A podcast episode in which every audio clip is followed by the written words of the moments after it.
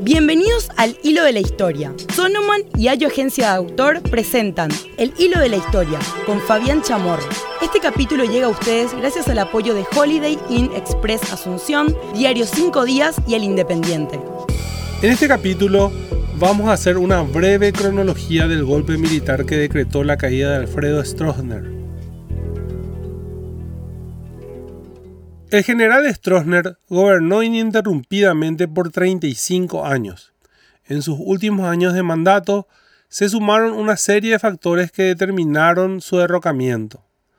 Las fuertes disputas y divisiones dentro del Partido Colorado detonaron la crisis. Dos grandes movimientos internos estaban en pugna. Uno de ellos, los llamados militantes, acaparaban cada vez más poder, debido a su total obediencia y sumisión al único líder. El otro sector, los conocidos como tradicionalistas, estaba integrado por colorados que se sentían desplazados y que buscaban influencia en el gobierno, en el partido y en los negocios del poder. Estas dos fuerzas chocaron en 1987. En la convención partidaria de ese año, los militantes impusieron a sus máximos referentes. Estos eran conocidos como el Cuatrinomio de Oro, integrado por Mario Aldo Benítez, Adán Godoy Jiménez, Justo Eugenio Bellaquet y el temido Sabino Augusto Montanaro. Esto sembró la semilla para que dentro del propio coloradismo empiece a forjarse una conspiración para deshacerse de Stroessner. El caudillo clave en este complot fue el general Andrés Rodríguez, consuegro de Stroessner y comandante de la caballería, la unidad más poderosa del ejército paraguayo. La caída de Stroessner era inminente.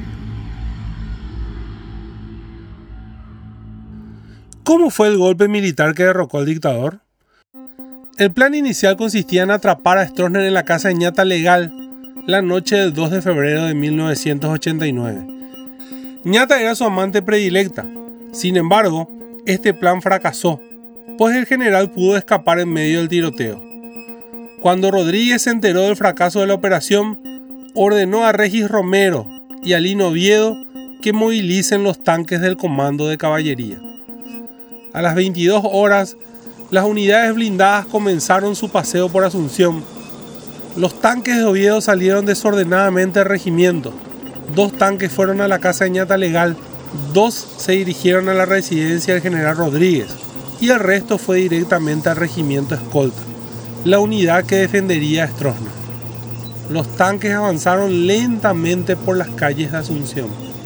En ese mismo momento, fuerzas golpistas del regimiento de caballería se movilizaron en camiones, llevando seis morteros con abundante cantidad de municiones y dos ametralladoras montadas en camionetas. Los soldados tomaron la escuela de educación física, cercana a la escolta presidencial, donde emplazaron sus morteros. Desde ahí apoyaron el ataque de los demás regimientos.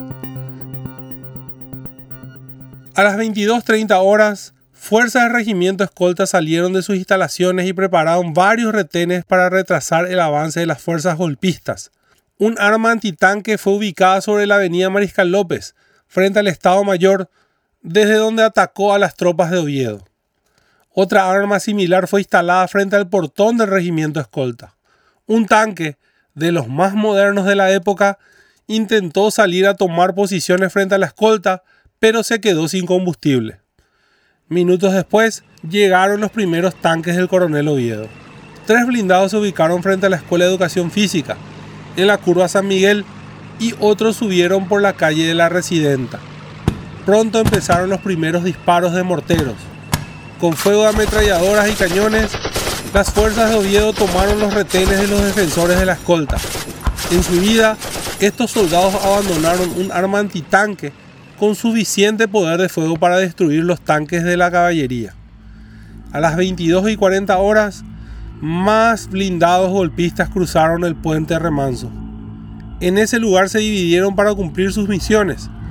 Ocho tanques fueron destinados para proteger las unidades de la caballería en Asunción. Dos fueron enviados a calle Última y Avenida Mariscal López para frenar cualquier avance del comando de artillería que podría venir en auxilio de Stroessner desde Paraguarí. Dos más se trasladaron hasta el Palacio de López para ayudar a la infantería de marina.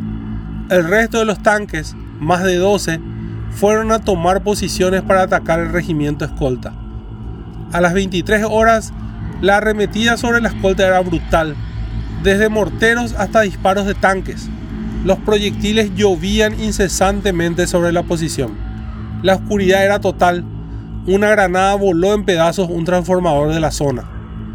A las 23 y 45 horas, los golpistas se dieron cuenta de que Stroessner no estaba en la escolta.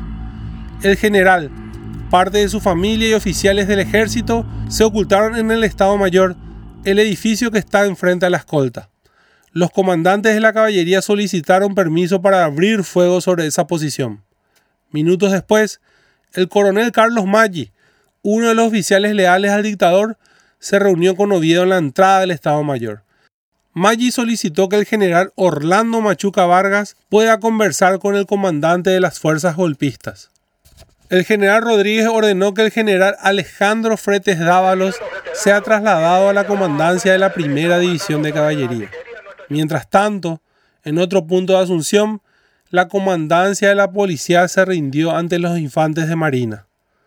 Después, los marinos asaltaron la sede del Departamento de Investigaciones y capturaron a su jefe, el tristemente recordado pastor coronel. A la medianoche, ante la negativa de una rendición, los golpistas atacaron el edificio del Estado Mayor. Por cinco minutos lanzaron fuego a ametralladoras y morteros contra las ventanas. Los proyectiles alcanzaron el despacho donde se encontraba Stroessner, causando la huida generalizada de sus ocupantes. A las 12.30 horas del 3 de febrero de 1989, un avión Chavante, al servicio de los golpistas, hizo un vuelo rasante por encima de las instalaciones del regimiento escolta y del Estado Mayor, causando la mayor conmoción dentro del edificio. El general Fretes Dávalos, desde la caballería, le solicitó a Stroessner que se rindiera. Minutos después, el coronel Maggi salió gritando, pidiendo por favor que cesen los disparos, anunciando que el presidente iba a salir. Enseguida se acercó el coronel Oviedo. Stroessner apareció en medio de la oscuridad. El coronel, en señal de respeto, hizo sonar sus tacones y le comunicó que tenía órdenes de llevarlo a la caballería. El entonces hombre más poderoso del país se entregó a las fuerzas golpistas, siendo trasladado en su coche con sus familiares y escoltado por tres tanques a la sede de la caballería. A las 1 y 45 Oviedo se presentó al general Rodríguez para comunicarle que la misión se había cumplido. Se escucharon aplausos y felicitaciones. Stroessner pidió insistentemente hablar con su consuegro. Nunca lo conseguiría. Días después, el dictador subió un avión que lo trasladó definitivamente a Brasil.